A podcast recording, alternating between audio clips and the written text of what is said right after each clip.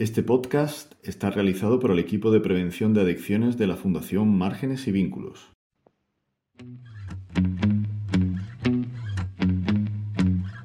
think it's time to call your landlord. Just tell them that you're moving out. Buenos días, enganchados y enganchadas a la vida. Nos encontramos aquí en la Fundación Márgenes y Vínculos con otro capítulo más de adicciones. Eh, hoy me encuentro yo sola, soy Teresa, no ha podido venir ni Javier ni Ana, están realizando otras actividades pero bueno, contamos con la presencia de otra de nuestras compañeras, Leticia Fernando de Castro Pérez, que es trabajadora social, que tiene una experiencia de más de seis años en un centro de alcoholismo en Cádiz. Y bueno, bienvenida Leticia. Gracias. Muchas gracias por colaborar con nosotros en los podcasts.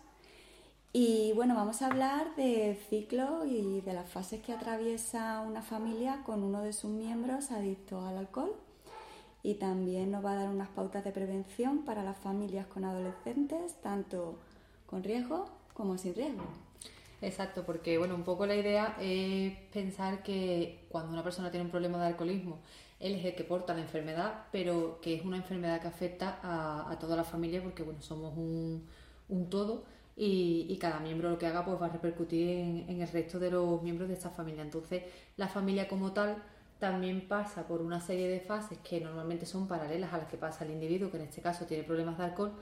Y, por empezar sería un poco la primera fase que es la negación. Es común tanto en el enfermo como en, la familia en la que empiezan a aparecer algunos problemillas como llegar tarde al trabajo, olvido de cosas, eh, gastos de dinero no justificados, pero que la familia todavía no lo asocia a un consumo de alcohol, sino se asocian a otras cosas, aunque en el fondo empiezas tú a decir, me coincide que ayer salió con los amigos, me coincide, pero todavía no eres consciente de que realmente se asocia esa, esos comportamientos negativos que comienzas a ver con un consumo de, alcohol. Más bien tiene una sospecha, ¿no? Claro, una sospecha, pero bueno, también como no tenemos la conciencia de que el alcohol es, una droga, ¿no? Aunque sea legal, pues tampoco le damos importancia. Si fuese algún consumo de cocaína, pues sí que estamos más alerta, pero el alcohol es como que estamos más acostumbrados, entonces nosotros no tenemos ese mecanismo de reacción de decir, ¿será hecho porque está consumiendo más o porque ha empezado a, consumir? Entonces nos cuesta un poquillo como familia darnos cuenta de que estamos entrando en una dinámica de, consumo de alcohol que está empezando a traer consecuencias negativas. ¿Vale? Esa sería un poco la, la primera fase que puede durar, porque esto es algo muy relativo, desde meses hasta años, depende de el tipo de familia que sea, la relación que la familia tenga con este individuo que, en este caso eh, está enfermo por temas de alcoholismo y, por la duración en sí y por la conciencia que tenga la, persona. ¿vale? Cuando hablamos de persona alcohólica puede ser una persona de 20 años, una persona de 30, una persona de 40, ¿vale? que el tema de desarrollar un problema con el alcohol no tiene por qué ser que llevemos 20 años, 30 años bebiendo o que bebamos cantidades que, que tú digas que se bebe 3 litros, 4 litros. No, a veces hay, problemas, hay personas que tienen problemas con el alcoholismo por el uso que hacen del alcohol. Y a lo mejor solamente, bueno, solamente no, beben por las mañanas porque necesitan beberse una copa para comenzar el día. A nivel de cantidad, ¿estaríamos frente a un problema de alcoholismo por cantidades? No, pero sí por el uso que se hace de, de ese alcohol. Entonces, tenemos que estar pendientes de la ingesta, sería la cantidad que bebemos y sobre todo el uso que hacemos de, ese alcohol.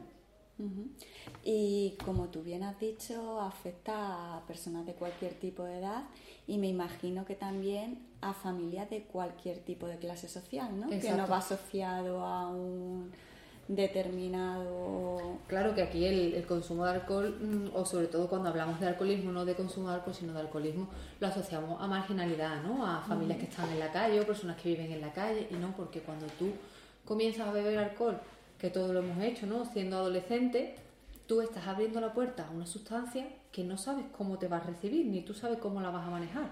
Eso le puede pasar a un niño mm, de una que pertenezca a una familia de una clase social muy alta como una clase social baja, es decir, la sustancia te afecta al organismo y de manera psicológica de la misma manera independientemente del estatus social en el que tú en el que tú estés, por lo tanto ninguna familia está exenta de, encontrarse con un problema de alcoholismo.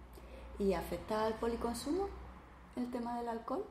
Claro, porque el alcohol, sobre todo los jóvenes, lo utilizan como puerta es decir, es muy raro que un joven consuma cocaína ¿no? o otro tipo de droga si antes no se ha iniciado en el alcohol. porque volvemos a lo mismo, una droga legalizada, que no pasa nada, no me van a, señalar por consumir, al contrario, ¿no? Eh, que eso lo hablaremos ahora en la prevención, es importante tener herramientas suficientes para yo si no quiero beber, no beber y no dejarme llevar por el grupo de igual. Entonces, cuando tú consumes alcohol, abres muchas veces la puerta al consumo de cocaína. Incluso el alcohol lo utilizamos para desinhibirnos, ¿no? para el tema de relacionarnos cuando no sabemos que es un depresor. Es decir, lo que hace es deprimirnos. Por eso siempre, o es muy común ver a los adolescentes cuando se están recogiendo llorando. Llorando con la pena. Que les entra la pena. Es que les entra la pena. ¿Por qué? Porque eh, el alcohol lo que te hace es que te da un pico de euforia, pero en realidad ese pico de euforia es muy pequeño y lo que hace es después una bajada bastante importante que es eso, ¿no? que suele coincidir cuando ya dejas de beber y son las 5 o las 6 de la mañana y ya te estás recogiendo, pues ves a, a adolescente llorando, llorando por la ruptura, llorando porque se ha peleado por la, por la amiga y es porque es eso, se potencia esa parte depresora del sistema nervioso y, y es lo que hace que tengamos esa, esa reacción. Entonces, el alcohol sería la droga que abre la puerta a, a otros consumos y, y sobre todo que está muy, muy normalizada en, en la familia, el comer con alcohol, el cenar con alcohol, el celebrar las cosas con alcohol, los jóvenes igual, ¿no? La diversión está asociada al, al consumo, entonces es una droga que está muy presente. Sí, como decíamos, una herramienta de socialización que tenemos desde hace siglos, ¿no? Y que no se concibe Claro. una celebración sin alcohol. Y bueno, después de esta primera fase que nos has hablado de negación, ¿cuál sería la siguiente? La segunda sería el reconocimiento por parte de la familia. Es decir, estas situaciones que hemos comentado antes, yo ya sí que empiezo a asociarla como familia al consumo de alcohol. Bien porque ha aumentado eh, mi familiar el consumo o bien porque se está iniciando en un consumo de alcohol y ya yo asocio la falta de dinero a mm, que ha comprado alcohol o las faltas en el trabajo, las ausencias en el trabajo es porque salió la noche anterior, es decir, ya vamos enlazando situaciones negativas que estaban comenzando a aparecer en la familia o, desatender a la familia con las responsabilidades, ¿no? De, bien como, en este caso, como marido, o como padre o como propio hijo que, que está teniendo problemas de consumo y ya empezamos a reconocerlo. El círculo ya empieza a decir, aquí está pasando algo con el consumo, mm, vamos a ver qué pasa. Aquí no le comunicamos todavía nada a la persona que está bebiendo, pero sí que nosotros ya vamos como atando cabos de decir, me está sonando que este comportamiento viene asociado por un consumo o por un aumento del consumo. Ya esas sospechas se van afianzando. Exacto. ¿no? Ya vamos confirmando que, que es el consumo de alcohol el que está modificando, en este caso, la conducta de nuestros familiares. ¿Vale? Después de esa fase de, de reconocimiento, iría la fase para mí la más complicada y la que normalmente suele durar más tiempo, que sería la del enfrentamiento. Ahí es cuando ya le decimos a la persona que está consumiendo, oye, estás teniendo un problema o tu consumo me está preocupando. ¿Por qué es la más difícil? Porque aquí es donde te vas a encontrar con la persona que está teniendo problemas de alcohol que no te va a reconocer que lo tiene, porque entonces no tendríamos ningún, ningún problema. sería un Es- problema, la exacto, no persona sería ya- una enfermedad. Claro. Entonces aquí eh, lo más importante es eso, es que la familia tenga conciencia de que el alcoholismo es una enfermedad, ¿vale? Por un factor externo cambiamos nuestro comportamiento, es algo que no podemos controlar, que no lo podemos cambiar y sobre todo que no lo elegimos, ¿vale? Porque sí que es verdad que cuando hay un consumo de alcohol problemático se viven situaciones en las familias complicadas, como por ejemplo que un padre pues mm, tenga que ir a comprar las medicinas de su hijo y se gaste ese dinero en temas de alcohol, cuando hablamos de alcohol podemos hablar de juego o cualquier otra droga, entonces eso genera un ambiente muy malo en casa y, ¿no? y una ruptura en las relaciones y problemas de, de relaciones en, Y muchos claro, y muchos conflictos, pero tenemos que, no podemos olvidar que es una enfermedad, es decir, es algo que la persona hace porque no puede evitarlo, no porque quiera. Es decir, aquí el tema de la moralidad, de mira lo que nos estás haciendo, qué malo eres, no nos estás haciendo daño, eso no ayudaría a que la persona sea consciente de que tiene un problema con, con el consumo de alcohol. ¿Vale? Aquí sí que siempre que tenemos que hablar con la persona y decirle nuestro punto de vista de que creemos que está aumentando su consumo o que el consumo que tiene está siendo perjudicial, pero siempre cuando la persona no esté bebida.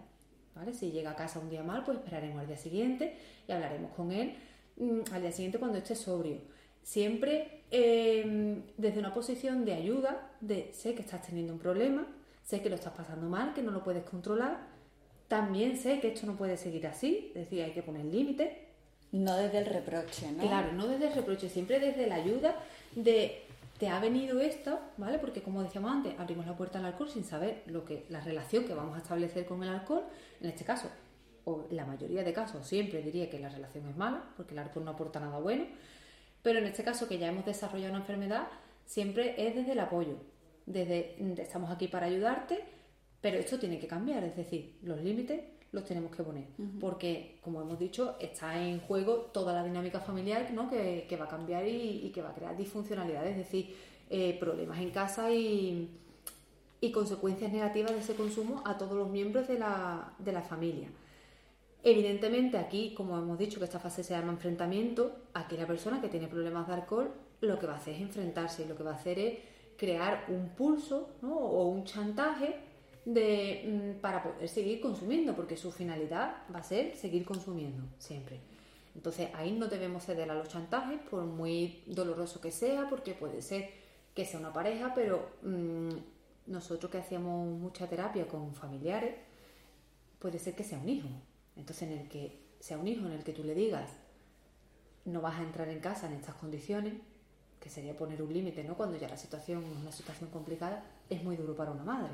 Pero hay que entender que son pasos necesarios para que la persona quiera conciencia de que está teniendo realmente un problema. Entonces, los límites importantes, no ceder a los chantajes de la persona también sería eh, importante. Y, y, yo me quedaría sobre todo con la culpa, que nadie tiene la culpa.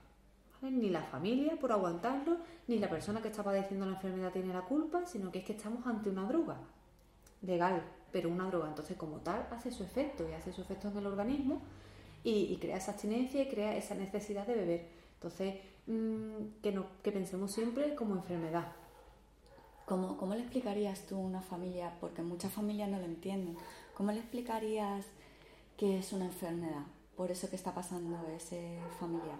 Porque cuando nosotros, las enfermedades pueden ser por factores internos, como puede ser eh, a lo mejor un cáncer, ¿no? Por una mutación de una célula, que es algo interno nuestro, o puede ser por un factor externo. En este caso sería, por ejemplo, el alcohol o la droga, en el que tú lo introduces en el organismo y lo primero que te produce es cambios a nivel físico. Es decir, si una persona alcohólica deja de consumir, va a tener un síndrome de abstinencia, va a tener una serie de síntomas que le está diciendo el cuerpo, oye, necesito que me deje esa sustancia porque estoy teniendo sudoración, estoy teniendo mareo, estoy teniendo taquicardia, no tengo apetito y tienes un deseo que no puedes controlar de consumir. Entonces, todo lo que te provoca deseo que tú no puedes controlar sería una adicción y como tal las adicciones se recogen como una, enfermedad porque no es algo que podamos controlar. Que pensar que eh, mi hijo puede controlar, ¿no? o mi marido, la, la persona que sea del miembro familiar, que puede controlar el consumir o no, no es así. Entonces eso es importante que se tenga en cuenta, ¿vale? Que es algo que la persona no puede controlar, que estamos ante una enfermedad y por tanto necesita tratamiento tanto físico para quitar ese síndrome de abstinencia, eso, esas señales que te da el cuerpo para que sigas consumiendo y después lo que se llama una deshabituación, que sería eliminar todos los factores externos que me, me llevan al consumo, por ejemplo, una mala autoestima, en el caso de los jóvenes la presión de los iguales, ¿no? que te hacen consumir, em, hay gente que lo hace porque no es capaz en el trabajo de enfrentarse a una situación o porque no saben gestionar el estrés. Entonces, primero hay que hacer esa parte física, que siempre hay que hacerlo acompañado de profesionales, porque el síndrome de abstinencia del alcohol es el único por el cual puedes morir, ¿vale? Que se llama, te da un delirium tremens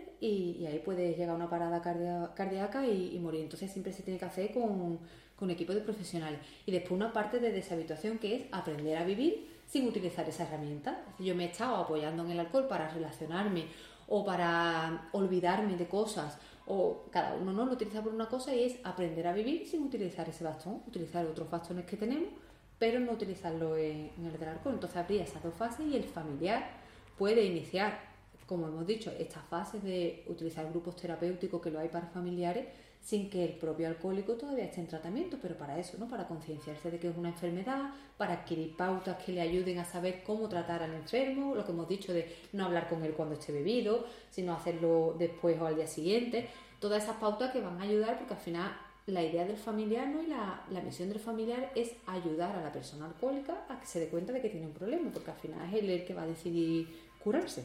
Claro, habrá muchas familias que por vergüenza o demás intenten solventar el problema ellos solos y no lo vean como una enfermedad, sino como algo que nosotros podemos arreglar aquí internamente y sin un equipo de profesionales detrás con todo lo que tú estás diciendo, de que siguen un proceso y que pueden ayudar también a que no tenga repercusiones. ¿no? Claro, esa, sería la siguiente fase, sería la fase de control.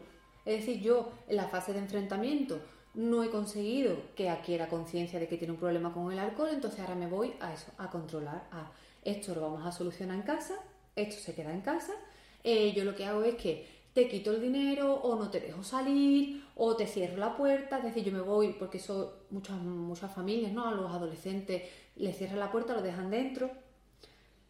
Es decir, sería controlar algo sin poner las herramientas necesarias para que cambie, como hemos dicho, ¿no? Cambiar esos bastones en los que todo el mundo nos apoyamos, pues ahí en ese control no lo estás haciendo. Lo que estás es intentando acotar un problema sin las herramientas adecuadas que en este caso sería eso, como hemos dicho, ¿no? Esa desintoxicación y esa deshabituación de aprender a vivir sin, el tema del alcohol.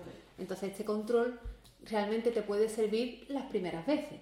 Que tú digas, pues el primer día que yo encierro a mi hijo o no le doy dinero a mi hijo, pues ese sábado no sale. Pero ten por seguro que si tu hijo tiene un consumo abusivo de alcohol o está teniendo un problema con el alcohol o con la droga, se va a buscar las formas para consumir aunque tú no le des dinero. Es decir, que va a buscar alternativas en esa, en esa fase de negación para seguir consumiendo, por lo que este control al final no nos va a ayudar a abordar y sobre todo que no nos olvidemos que la finalidad es que la persona sea consciente que está teniendo un problema, es decir, que su consumo no lo está controlando porque una droga jamás la puedes controlar. Entonces, está teniendo problemas, está cargando consecuencias y hay que hacerle consciente de ello. Esa sería siempre la que no se nos olvide la finalidad. no, es, no el controlar o el hecho de que deje de consumir. Porque si encerramos a una persona una semana, 10 días en una habitación, le vamos a poder quitar el síndrome de abstinencia.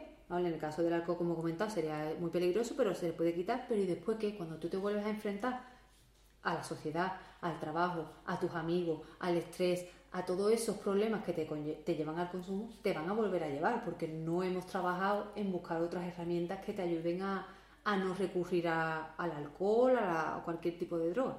Entonces es importante eso, mm, no quedarnos en esa fase de control. Mira, nosotros siempre decimos en los talleres que detrás de toda adicción se esconde una emoción, que eso es lo que estás comentando tú también. ¿Qué emociones son las que están asociadas frecuentemente al o que llevan al alcoholismo? ¿Cuáles son esas emociones que están mal gestionadas por la persona y al final le llevan? Eso mmm hay un abanico muy amplio porque, claro, cada, familia o cada enfermo viene con una circunstancia eh, totalmente diferente, pero desde mi experiencia lo que yo he visto mucho es falta de control, falta de autoestima, ¿vale? Sobre todo en eso, en, jóvenes, ¿no? Bueno, en, yo digo jóvenes, pero personas de 30, ¿no? 35 años, 40, son personas con autoestima muy baja que nunca han tenido límites, es decir, siempre han hecho, porque algo muy común son familias con hijos únicos, ¿no? que, siempre le han dado todo lo que ha querido y no le han puesto límites, entonces ahora cuando tú intentas poner un límite en el consumo en tu casa ¿no? o, o con este familiar, ahí te lo encuentras de frente a un enfrentamiento porque ahora no es el momento de, de poner los límites. También en el, en el consumo de mujeres es muy común la soledad, la falta de entendimiento, el, no haberse desarrollado ¿no? personalmente, sobre todo en, personas de 50, mujeres, 50, 55 años, el hecho de que siempre han sido amas de casa, ¿no? que del cuidado de los niños, pues ahora que los niños se van, es como cómo relleno ese vacío, pues utilizan mucho el tema de, aunque sea un consumo diferente, porque las mujeres de esa edad lo hacen en casa, no es un consumo tan social como puede ser el de los jóvenes, pero sí que ese, ese sentimiento de soledad también he visto en muchos casos que, hace que se consuma, que al final son cualquier tipo de sentimiento que tú no has trabajado o cualquier tipo de emoción que tú no has trabajado, al final la forma de sacarla o esconderla, pues va a ser con el consumo en este caso de, alcohol. Muy bien. ¿Y la siguiente fase que podemos encontrar? Ya estaríamos en una de las últimas fases que sería la supervivencia. Ahí es, hemos intentado Mm, le hemos dicho, oye, tienes un problema, no nos ha hecho caso, hemos intentado controlarlo, esto no ha ido bien. Pues ahora, como decía antes, la familia, ¿no? que es un todo, somos como un círculo en el que estamos dentro, si cambiamos alguna pieza de ese círculo, el círculo va cambiando de forma, es decir, nos tenemos que ir adaptando a los cambios que tienen los miembros de la familia. Aquí sería la etapa de supervivencia, que es tenemos un problema de alcohol en casa, no estamos solucionándolo o no sabemos cómo, solucionar, cómo solucionarlo o no hemos pedido todavía ayuda o la persona todavía no está en el proceso, porque ya digo, esto es un proceso muy largo, porque el alcohol está muy normalizado, el consumo, entonces si tú le dices a un adolescente en casa, no bebas, pero después sale y tiene 300.000 señales luminosas que le dicen bebe, que es lo normal y es lo que debes hacer a tu edad, pues claro, es muy difícil que en casa ¿no? Eh, lo que le decimos cale, pero mm, si no va a tener ningún referente fuera que le diga, oye, o pocos referentes que le digan, oye, el consumo es malo, que mejor que hacerlo nosotros desde casa. En este caso, la supervivencia es, tenemos el familiar con problemas de alcoholismo en casa, no estamos pudiéndole ayudar, él no está siendo consciente de que tiene un problema, tenemos que reorganizar la estructura familiar para que este, esa enfermedad nos afecte lo menos posible. Aquí sería un poco eh, el padre, la madre, el hijo, qué responsabilidades ha dejado de lado, qué es lo que aportaba a lo mejor económicamente, ¿no? que era el que trabajaba en casa y ahora por esta enfermedad ha dejado de trabajar porque lo han echado del trabajo, pues qué tenemos que hacer para readaptarnos y seguir como con esa medio normalidad en casa o que nos afecte lo menos posible teniendo este problema. Porque tampoco es cuestión de que apartemos al miembro que está teniendo este problema, porque como decimos es una enfermedad, pero sí que no podemos dejar que cambie totalmente la estructura nuestra, de nuestra familia, sobre todo cuando hay menores de edad ¿no? o, hay, o hay niños. Hay que hacerlos partícipes del problema, siempre adecuando el, lenguaje a, la edad y decir, mira, tu padre, tu hermano, tu tío, quien sea, está pasando un mal momento, tiene un problema con el alcohol, no lo está controlando, él no quiere hacer lo que hace, o no te lo está haciendo a ti directamente, es que él no se encuentra bien y hay que adecuar un poco esa dinámica familiar al familiar que tenemos enfermo. Siempre que estemos en esta fase de supervivencia no quita que esto sea un círculo en el que podemos ir hacia adelante y hacia detrás. Es decir, estamos en una fase de supervivencia de tenemos que adaptarnos a lo que hay, pero a la vez yo sigo con prestándole mi ayuda, diciéndole que aquí estamos, que tiene un problema, recordándole ¿no? las consecuencias negativas que le trae el consumo. Así que ese recordatorio siempre tiene que estar ahí porque, como decíamos, la finalidad es que la persona final sea consciente de que está teniendo un problema y solicita ayuda.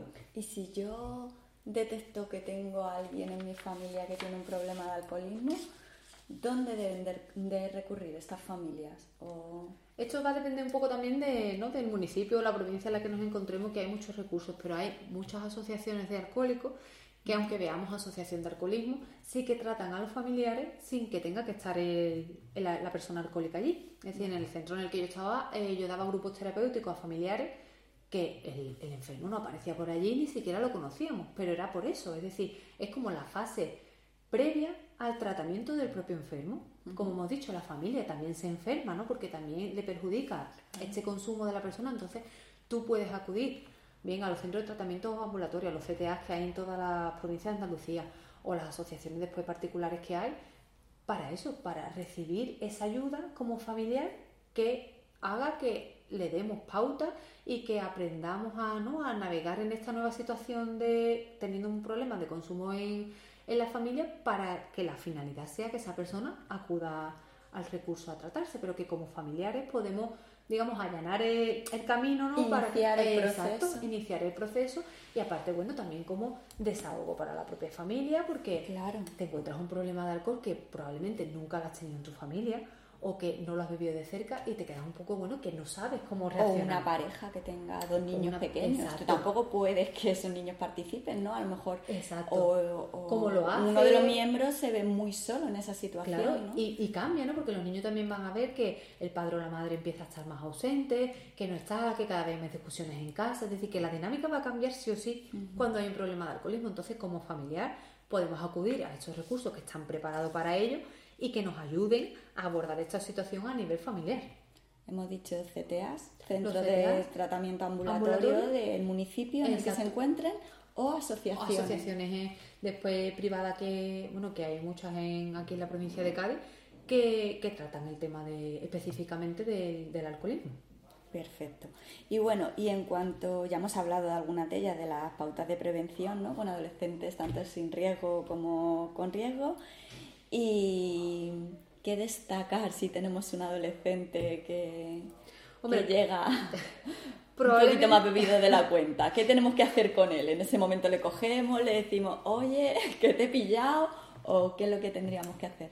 que probablemente todos los adolescentes ¿no? vayan a iniciar un consumo alguna vez de alcohol porque es algo que no vamos a poder evitar, no podemos tener a nuestro hijo metido en una burbuja porque en el momento en el que salga se va a encontrar con una sociedad eso, en la que el consumo de alcohol está totalmente normalizado, incluso promocionado, ¿no? igual que bueno, el alcohol, los vapers, todo tipo de, ¿no? de, de sustancia que tenemos ahora. Bueno, en cualquier silla, cualquier toldo, cualquier... O sea, es que tú vas viendo las terrazas y es alcohol, alcohol. Exacto, que, que sí que es verdad que la, que la sociedad no nos ayuda a tenerle miedo al alcohol porque todo lo que, lo que se nos enseña es positivo, pero desde casa tenemos que hacer todo lo posible para que eh, si hay algo que podamos decirle en cuanto a prevención o a uso, lo lleven. Que después en, en la calle puedan hacer lo que quieran, sí, pero bueno, como padres tenemos la responsabilidad de informarle sobre las consecuencias negativas del consumo de alcohol, que como tú dices, si, mi- si llega mi adolescente que le noto en los ojos, ¿no? O en la risa tonta, o que le noto moverse, que digo, seguro que ha bebido algo, en ese momento no sería el momento para hablar con, con la persona, porque si hace poco tiempo que ha empezado a consumir, estará en esa fase de euforia en la que le vas a decir algo y no va a prestar atención. Y si ya, como hemos dicho, está en esa fase más en la que ya está descendiendo a un, a un sentimiento más depresivo, ahí tampoco va a ser el momento porque puede salir esa emoción por cualquier sitio. La idea sería, esperamos al día siguiente, en el que ya se haya levantado o en el que haya desayunado eh, y le decimos, mira, tenemos que hablar contigo, haya llegado este de estas condiciones, probablemente te lo va a negar, pero nosotros lo que tenemos que centrarnos es en darle el mensaje de, oye, esto que estás haciendo es peligroso, que sepas las consecuencias que tiene el consumo, que sepas que puede desembocar en algo más, que sepas que jamás vas a controlar ningún consumo, ni de alcohol ni de droga, de eso de yo controlo, eso no es así, ¿vale? Porque por eso es una adicción, ¿no? Porque no la- Claro. lo que hablábamos antes, no la controlamos. Si la controlásemos, pues no, no habría personas adictas. Y, y sobre todo eso, hacerlo en un momento que sabemos que los adolescentes son muy complicados para hablar con ellos, que hoy estoy regular de ánimo, mañana regular y pasado peor todavía, pues Que nunca es el momento, que Nunca siempre es el están de mal momento. humor. Exacto, pues ese momentillo en el que tú dices, uy, mira, pues mi hijo hoy está buena gente, hoy está simpático, pues ahí aprovecha e introducir el tema, que no hace falta que haya venido bebido, sino introducir el tema como, oye- como, oye, mira, estás empezando a salir, oye, mira, sé que vas a ir a esta fiesta o a este concierto, ten cuidado con esto, ¿no? Te- siempre desde la información, no desde el miedo o no desde el control de mm, no vayas a beber, no vayas a hacer esto, porque sabemos, y todos hemos sido adolescentes, que cuando nos, niegan algo es como al revés, ¿no? Se pone una luz, una señal de hazlo, hazlo. Pues desde la información, desde te informo que puede pasar esto y te informo de los riesgos que tiene esto, siempre de eso para su conocimiento. Que no lo sientan ellos tampoco como un ataque ni como una restricción, porque lo que hablamos, después se van a juntar con su grupo de iguales y, va a tener a un amigo que le diga, ah, bebe, que eso no pasa nada, vas a ser el único que no beba. Entonces, si nosotros se lo negamos y ese amigo lo está empujando, al final el, el- el menor o no menor, el joven, va, va a iniciar ese consumo. Entonces, informarle desde, desde eso, desde el conocimiento, en un momento en el que veamos que el adolescente está participativo a, a charlar con los padres, que, va a ser poquitos momentos, ¿no? Pues en ese momento, y tampoco hace falta de hacerle una, una charla de una hora, sino pequeñas informaciones que aunque pensemos que no se le queda, sí que se le van a quedar en, en la cabeza, ¿no? unido eso a, los talleres que ya se hacen preventivos, en los institutos, los colegios, ya les va a ir sonando un poquito más. Y si encima, al final, la figura de referencia que nosotros tenemos son nuestros padres, pues si a mí me lo han dicho en un taller en el colegio y ahora resulta que en mi casa también me dicen lo mismo, pues yo quizá pienso, pues ahí se van a tener razón. ¿vale? Aunque lo deje ahí en mi subconsciente, pero eso poco a poco, poco a poco vamos soltando la semillita, igual que al contrario, no igual que los anuncios que te promocionan los vapers, el alcohol, pues nosotros tenemos que sembrar la semillita al contrario. Es decir, para decir, oye, ten cuidado, esto es problemático, puede ser problemático, ¿no? Hay otras formas de divertirse y hay que hacerlo desde casa. Y lo típico que te dicen ellos. ¿Y tú cuando, cuando sales, que yo te veo beber? Claro. ¿O en Nochevieja te veo brindar? Claro. ¿O en los cumpleaños? ¿O mm, cualquier día que salgan y se reúnan con amigos? ¿Cualquier cena? ¿O un hermano pequeño que vea a su hermano que llega bebido a casa? ¿Cómo se gestiona esa situación? Es que ese es uno de los principales problemas y, por eso es, es, muy importante cuando se trabaja sobre el tema del alcoholismo, de la prevención. Para mí es igual de importante hacer la prevención con los padres que con los adolescentes. Porque al final nosotros, bueno, los padres, eh, somos el modelo de referencia que tienen nuestros hijos, para bien y para mal. Cuando nosotros copiamos patrones de conducta, que en este caso siempre lo vamos a copiar, o de nuestros iguales, que serían nuestros amigos, o de nuestras figuras de referencia, que son nuestros padres, vamos a copiar tanto patrones positivos como negativos. Si yo veo que mi padre come con el litro de cerveza o el tinto, yo por qué no cuando sea mayor voy a hacer eso? O si en la playa mmm, siempre la única bebida que beben mis padres es, son latas de cerveza, ¿no? O lo que tú dices, en una celebración aprovechamos las excusas para beber. O mmm, muy típico también le damos a los jóvenes en las celebraciones. Como tú no puedes beber, te voy a hacer un cubate pero sin alcohol y le pones el vaso largo con los dos hielos y el licor de manzana ¿no? o, el, o el licor que sea sin alcohol.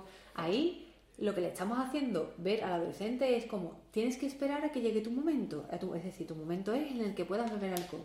Y es que ese momento no hay que prepararlo porque estamos haciendo como una ceremonia de preparación, ¿no? De el champán sin alcohol, el licor sin alcohol pero te lo pongo en el cubata, el bueno, ya eso no se hace, pero yo me acuerdo cuando pequeña los cigarros de chocolate que se vendían. Claro, es como un ritual, un ritual de iniciación. Exacto, de iniciación para prepararte al consumo. Todo eso hay que evitarlo. Y ahí tenemos que dar ejemplo y que los niños vean que nosotros no usamos el alcohol para nada, es decir, ni para mm, iniciar el día, ni para enfrentarnos a una situación mala, ni para celebrar algo, y ahí tenemos que dar ejemplo y tenemos que dar ejemplo lo, los padres como tal, o eso, ¿no? O, el hermano pequeño cuando, cuando ve al mayor, igual, si en ese caso tenemos dos hermanos que tienen diferencia de edad y nos encontramos, como te he dicho, que el hermano mayor llega bebido, ahí el día siguiente vamos a hablar, ¿no? Una pauta sería hablar únicamente con el hermano mayor para decirle, oye, mira, porque además el lenguaje no va a ser el mismo para los dos hermanos, decirle lo que hemos comentado y después no pasa nada por al niño pequeño que nunca se es pequeño para hablar de droga porque podemos adaptar lenguaje y se puede hablar desde cualquier edad decirle oye mira hemos hablado con tu hermano porque ayer salió bebió que tú sepas que eso no nos gusta porque tiene tal efecto tal efecto y tal efecto porque puede provocar tales consecuencias entonces por eso hemos hablado con él y ahí estamos haciendo, en este caso, una prevención con un niño que todavía no se ha iniciado en el, en el consumo y previamente hemos hecho la, la prevención con el hermano eh, que ya ha iniciado el consumo, pero bueno, que queremos eh, informarles de las consecuencias negativas. Entonces ahí haríamos la prevención por ambas partes y también ahí el, hermano menor ve de figura de referencia, ¿no? Tendrá de figura de referencia a sus padres y a su hermano y ve por parte de los padres que han afeado la conducta de, su hermano.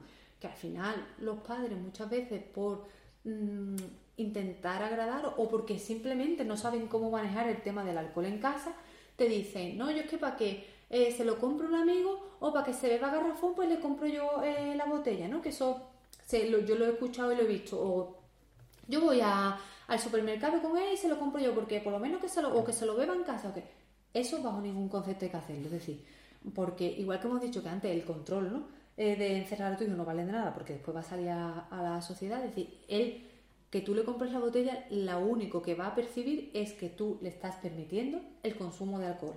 El consumo, al final, el consumo de una droga, y que es una droga que genera adicción. Entonces, mmm, si tu hijo quiere beber y va a beber garrafón, lo va a hacer en una discoteca, fuera. Entonces, no hay ningún motivo ni ninguna excusa para que nosotros facilitemos el acceso a la droga. Ya bien sea, igual que no le vamos a favorecer el acceso a la cocaína, ¿no? ni a las pastillas, ni a la MDA, ni se lo vamos a dejar en casa, ni le vamos a dar dinero para ello, con el alcohol tenemos que pensar igual, que aunque esté normalizado y esté legalizado, el, la peligrosidad es la misma, la peligrosidad de la adicción incluso es la misma. más, incluso ¿no? más, porque, porque al ser legal Exacto. eh, hay más acceso, ¿no? Entonces, yo lo que siempre les recomiendo a los padres es que cuando pensemos en alcohol frente al hablar con los hijos, ¿no? O reaccionar con los hijos, que si nos cuesta trabajo tener esa concienciación de que el alcohol es peligroso, por lo que tú dices, ¿no? Porque está muy permitido que pensemos en otra droga, que pensemos en cocaína, pensemos en heroína y digamos, si esto fuese heroína, yo se la compraría, yo se lo permitiría o yo le dejaría que bebiese conmigo, ¿no? Eh, en una comunión que dices, mmm, bueno, es que ya tiene 16 años, un cubatita sí. Si fuese heroína lo permitiríamos, no. Pues entonces ahí que veamos, ¿no? Muchas veces ese paralelismo nos da la peligrosidad, nos hace ver la peligrosidad real que tienen todo tipo de drogas, porque al final todas, todas generan adicción y todas son, son peligrosas.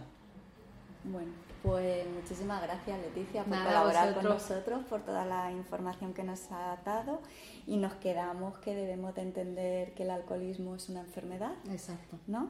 Y que se debe de acudir a profesionales ante cualquier tipo de sospecha. Y que el familiar eso siempre puede acudir a un centro especializado, aunque la, persona que está aportando la enfermedad no esté todavía en esa fase de, fase de concienciación, pero que sí que pueden ayudar a, iniciar esa recuperación y el tratamiento de esa enfermedad. Pues nada, muchísimas gracias. Nada, a vosotros, gracias.